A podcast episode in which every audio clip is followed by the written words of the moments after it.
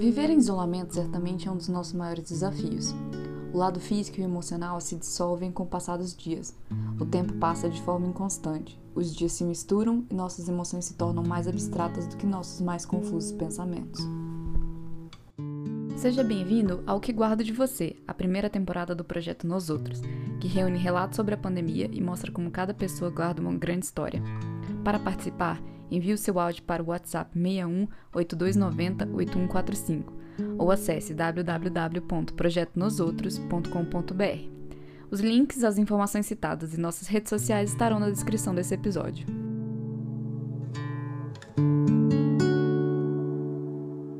E hoje escutamos o relato de alguém que usa sua voz para combater o machismo, racismo e contar sobre a sua realidade. Alguém com um talento extraordinário que nos cativa por suas falas e que agora nos conta sua jornada.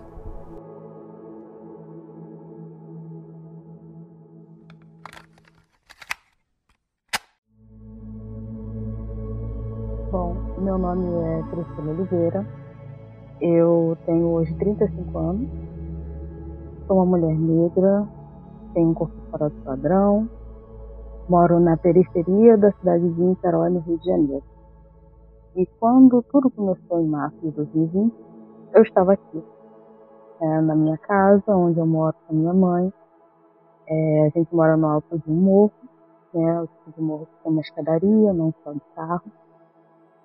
E eu continuo no mesmo lugar onde eu estava quando tudo começou. Trisila é uma daquelas figuras das quais admiramos. Por anos ela se dedica a confrontar a problemática realidade brasileira. Em uma de suas criações estão os quadrinhos, Os Santos e a Confinada, criada em parceria com Leandro, e que contam narrativas que refletem a dicotomia do nosso país. E quando a pandemia começou, ela foi posta em uma condição extremamente delicada, que só ela pode nos contar. Primeiros meses, posso dizer para você que em maio nós nos infectamos com o Covid porque o meu bairro ele não tem é, grandes supermercados, não tem entrega de, de lanche e tudo mais. Assim, não tem muita acessibilidade aqui, então a gente precisava sair para comprar as coisas. E a galera aqui na periferia, né, a, falta de acesso à informação, ninguém estava levando a sério, ninguém estava usando máscara, não tinha distanciamento, não tinha nada disso aqui na periferia. Então o supermercado continuava lotado, não tinha ninguém é, orientando. Para muitos, a pandemia se tornou mais um dos agravantes diários. A impossibilidade de ficar em casa era um reflexo da grande barreira social que existe em nosso país. A vida na periferia não é fácil, mas as pessoas que compõem dão forma a uma imensa riqueza cultural, algo de causar inveja às classes médias e altas. Para Trisila, contrair a Covid-19 foi um agravante para um período tão confuso. Foram duas semanas horríveis sabe? Que, assim, mastigou o meu psicológico, o meu emocional, pensando que poderia acontecer o pior, né? Nós duas, no alto do morro, numa casinha, as duas doentes, uma doença que, né, a princípio, estava matando em torno de 500, 600 pessoas por dia no Brasil. E já tinha desolado cidades inteiras na Europa. Na época eu trabalhava com mídia social, né, na, no perfil de uma figura pública, e eu estava lendo todos os dias, todos esses números. Eu estava acompanhando toda essa informação de pandemia, de política no Brasil, política no mundo, e acompanhar tudo isso também abalou muito meu emocional. Acompanhar o que acontecia no país enquanto encarava a Covid foi uma combinação perigosa. A incerteza se tornou uma companheira e as mais diversas indagações começaram a pautar os seus dias. Mas Priscila não é do tipo de pessoa que deixa uma pergunta sem resposta. Eu não tenho uma formação, eu não tenho uma graduação. Eu sou cyberativista, eu estou desde 2015 nas redes sociais, falando sobre racismo, machismo, homofobia, levantando todas as causas das bandeiras. E eu estudo por conta própria, história, sociologia, filosofia, tudo isso para responder as perguntas que eu sempre tive na minha cabeça. O porquê da sociedade ser como ela é, o porquê das pessoas serem como elas são, o porquê desse comportamento é, de massa, de manada. Sua identidade se construiu em volta dessa dedicação. Entender e questionar se tornou parte da sua profissão, e agora ela usava o que sabia para atravessar o isolamento. Eu acho que, que a, a ansiedade, o transtorno eu tenho transtorno de ansiedade generalizada diagnosticado. Eu sofri muitos anos com depressão e eu tomava medicação, uma medicação pesada que me deixava dopada, sabe? Mas assim, é, eu vi esse, esse transtorno voltando, eu tive ataques de pânico, eu tive crises horrorosas de ansiedade. Se você tem a crise de ansiedade, você não pode procurar um hospital, você, porque você está tudo lotado, está tudo lotado com Covid, está todo mundo focado é, no atendimento preferencial das pessoas que aparecem com sintomas do Covid. Então você passa mal você não tem para onde correr. Você tem que pensar em todas as maneiras de lidar com o que você está sentindo e todas as dicas de exercícios de respiração, exercícios para manter a calma e você tem que lidar com isso e até esse, esse completo desamparo que você não tem como você procurar um um pronto-socorro, é mais um gatilho para a ansiedade. Então, assim, o sentimento, acredito que generalizado, não apenas no Brasil, mas no mundo inteiro, foi de, de transtorno absoluto de pânico. A ansiedade, o pânico e o desamparo eram presenças constantes e do tipo que faziam questão de reivindicar o seu espaço. Em meio a isso tudo, ainda existiu o distanciamento, uma característica marcante em um mundo cheio de barreiras. Assim, distanciamento social para mim sempre existiu porque eu nunca tive uma vida social agitada, sair, balada, essas coisas, porque eu nunca tive tempo. Eu sempre trabalhei, eu comecei a trabalhar muito cedo. Eu tinha de 11 para 12 anos quando eu comecei a trabalhar e assim, a minha vida foi ditada por trabalhar para suprir as necessidades dentro de casa. Né? Minha mãe é uma mãe solo, tem um irmão mais velho, e, assim, ele casou logo, né? Ele é bem mais velho que eu e foi de casa. Então ficou só eu e minha mãe. Então ficou nós duas, é, eu por ela e ela por mim. Então eu trabalhava, né? Dividia minha rotina entre escola e trabalho. E até que chegou a idade de escolher um curso, ir para a faculdade, os cursos que eu queria eram todos horários integrais aqui na minha cidade. Eu escolhi o trabalho porque que estava botando comida na mesa. Não, não, há, não há opção, ou comida na mesa ou, ou ter um diploma. Óbvio que vou optar por pagar as contas. Então, assim, eu nunca tive tempo nem grana para ter uma vida social, assim, relativamente normal para minha idade, adolescência, meus 20 e poucos anos. Eu nunca tive isso. Então, para mim não foi tão estranho continuar dentro de casa, entendeu?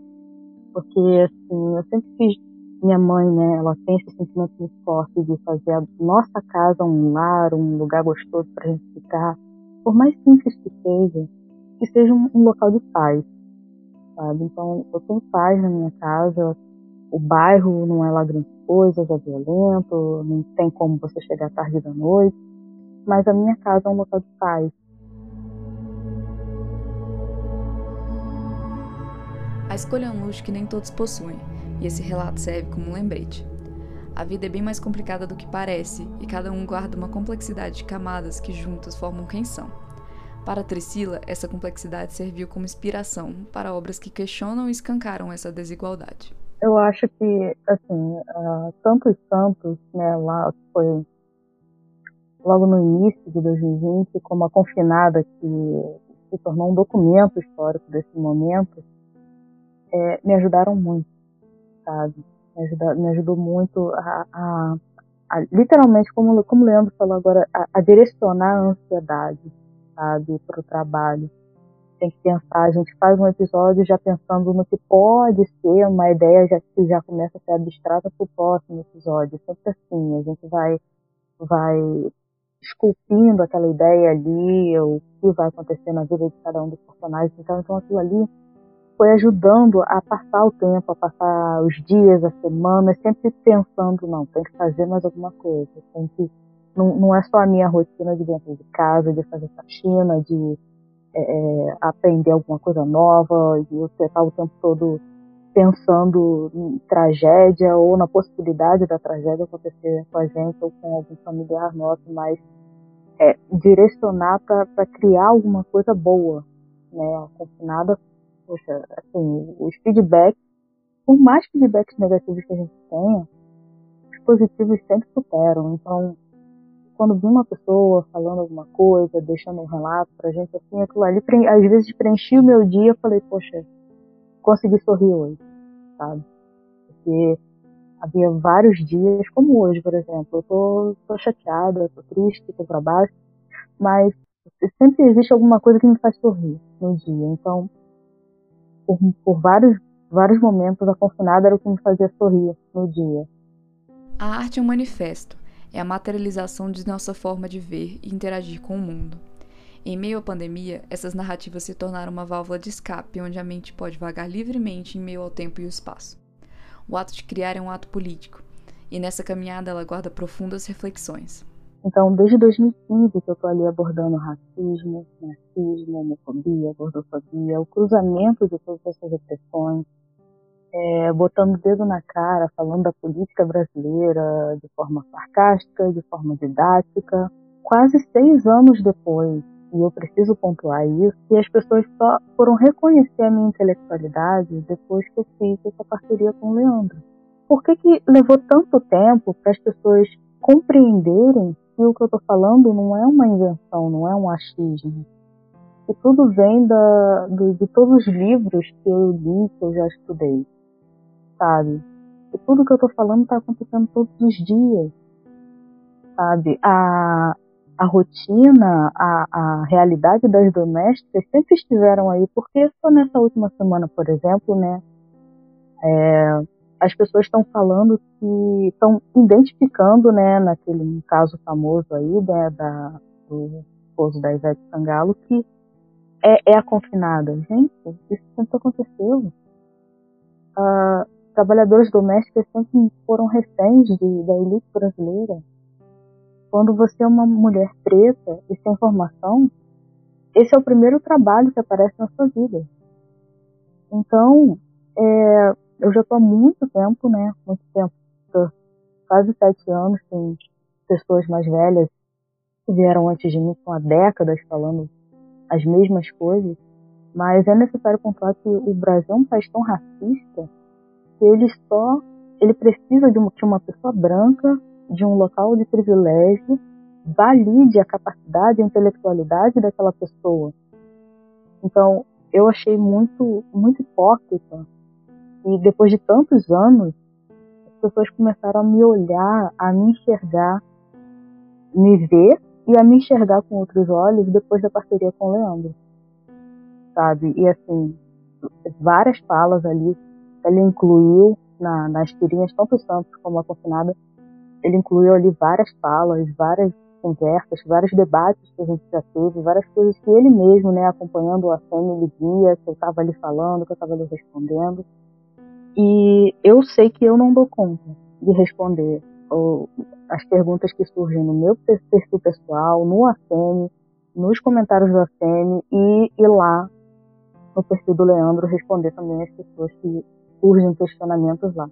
São coisas que eu já disse aqui há tanto tempo, coisas que eu já falei, já desenhei, já fiz no ACM tentando explicar as coisas óbvias do dia a dia que é, ainda existem pessoas batendo na tecla de que aquilo ali não existe, que não faz parte da vida delas, quer dizer.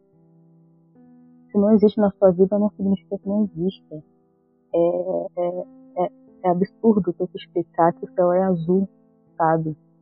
Mas é o momento negacionista que a gente está vivendo no Brasil. Suas palavras trazem verdades concretas que nos atingem em cheio.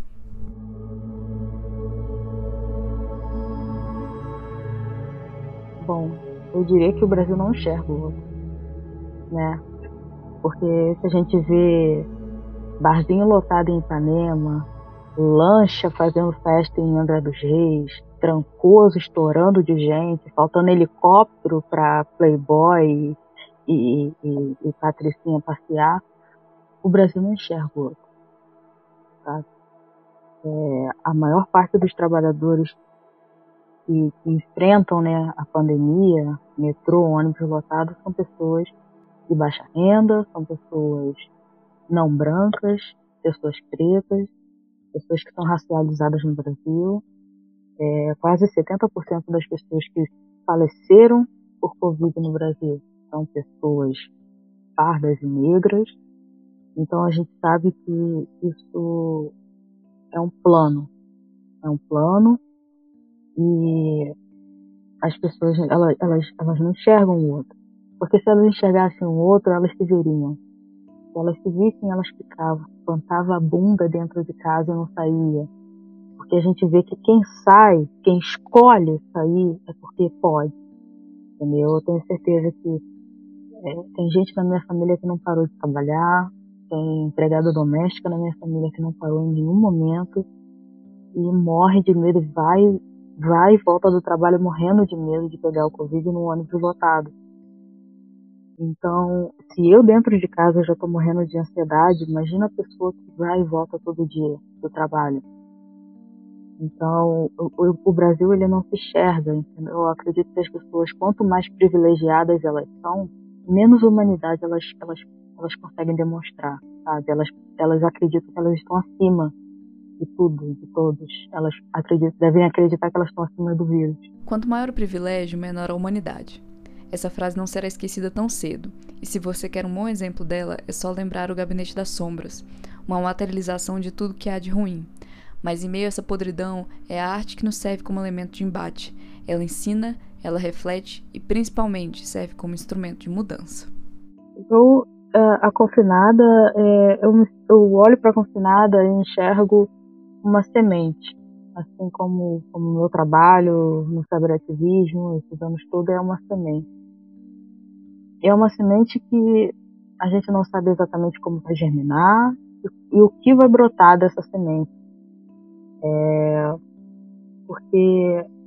É o retrato da realidade, a gente está falando ali de uma forma lúdica, com um traço marcante do Leandro, mas a gente está falando da realidade do Brasil, a gente está falando. É, é, é, é, um, é um momento que a gente está vivendo e eu, eu, eu olho para pro, os quadrinhos que a gente está produzindo como uma semente, sabe? O futuro, talvez, quem veja, sejam os netos ou bisnetos do Leandro. E a gente está tentando deixar um mundo um pouquinho melhor do que o que a gente recebeu.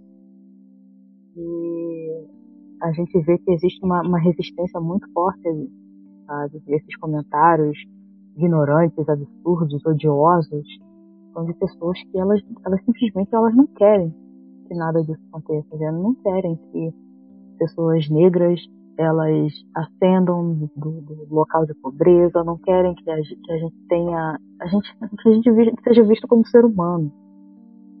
Que nós sejamos vistos como seres humanos, porque a humanidade pertence à pessoa branca, à elite, a quem está nas classes mais altas. Então, é, eu enxergo o nosso trabalho.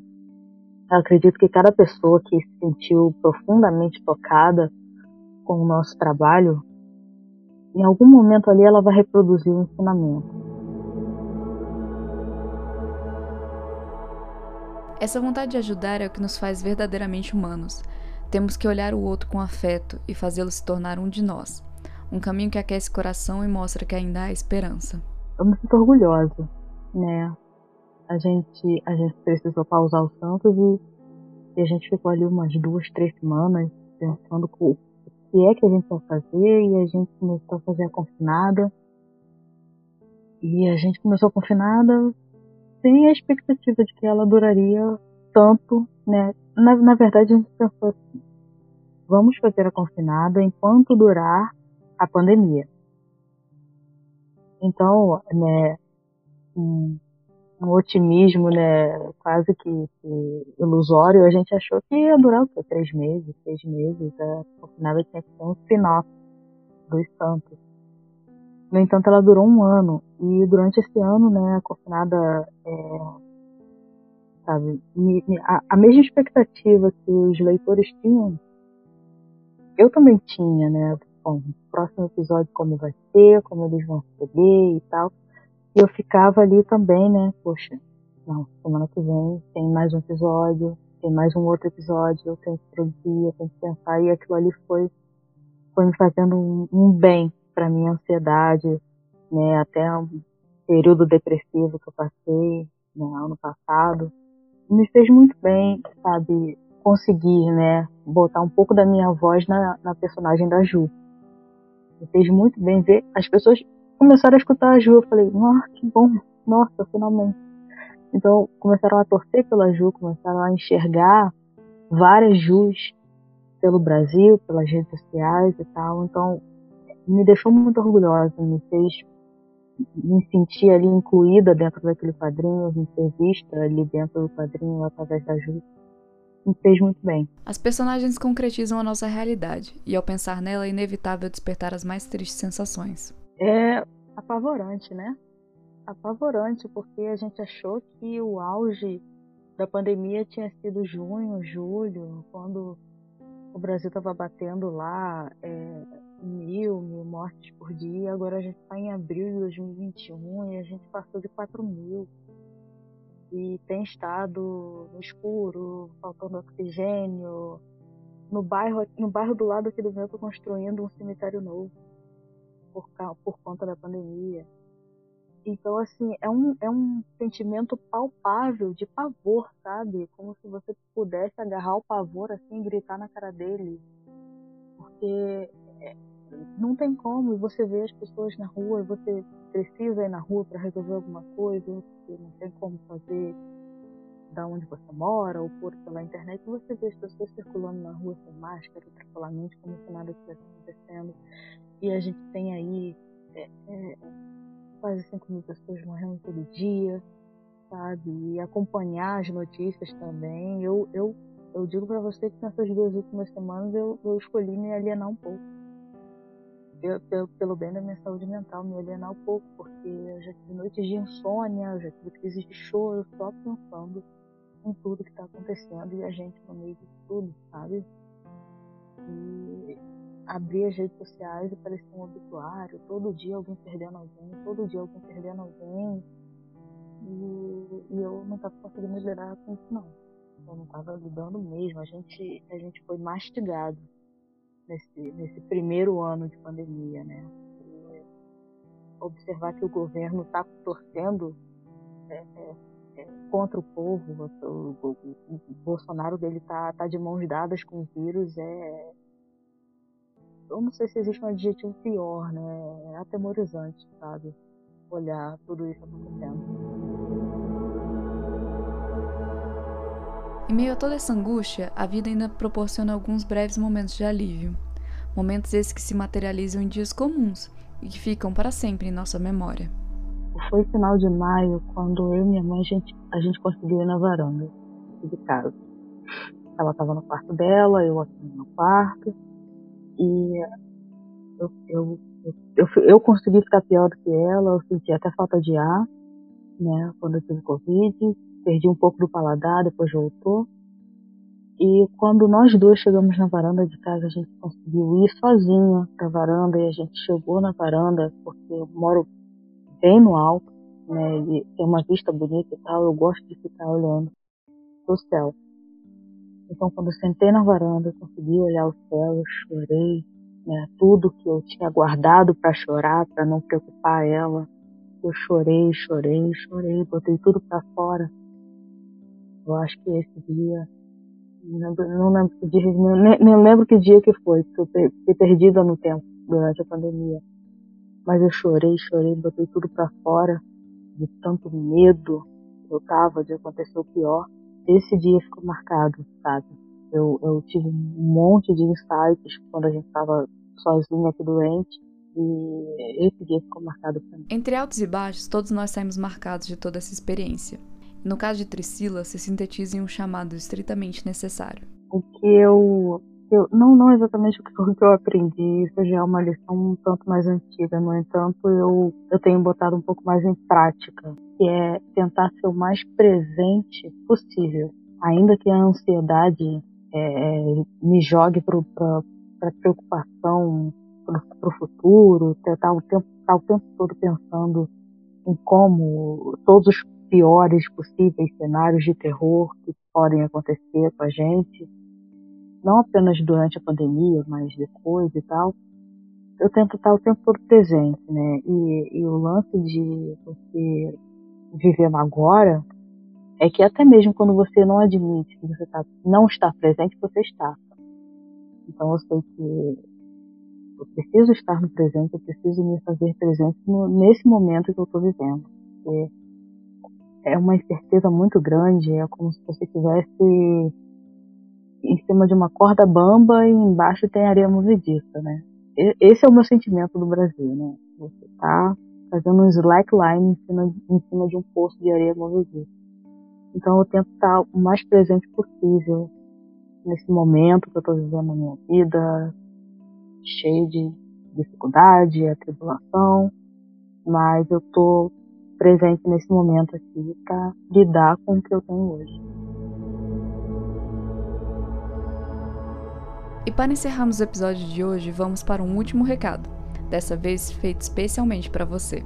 Tenta não não deixar que problemas que não estão nas suas mãos controlem o seu dia. Se não está na sua mão resolver aquilo, tenta encontrar uma maneira de abstrair para manter a sua saúde mental. É, você pode se informar, se conscientizar, estudar, buscar todo o conhecimento possível para você evoluir, se tornar uma pessoa melhor. Mas se, não, se aquele problema não estiver nas suas mãos, não estiver ao seu alcance resolver, tenta abstrair, porque aquilo ali pode ser, pode ser uma âncora que vai te afundar, é, vai mastigar sua saúde emocional. E a gente pode ter, a gente, existem vários tipos de inteligência, a inteligência emocional é a mais importante. Você você pode saber lidar com um trilhão de problemas, você pode ter a capacidade de, de resolver uma equação científica daquelas que ocupam um quadro inteiro. Mas se você não conseguir controlar as suas emoções, você não levanta nem da cama. Então é isso. É, lide com que, o, com que você tem que lidar hoje, fazendo o seu máximo para você não, não ter que pensar no amanhã ou no depois do amanhã.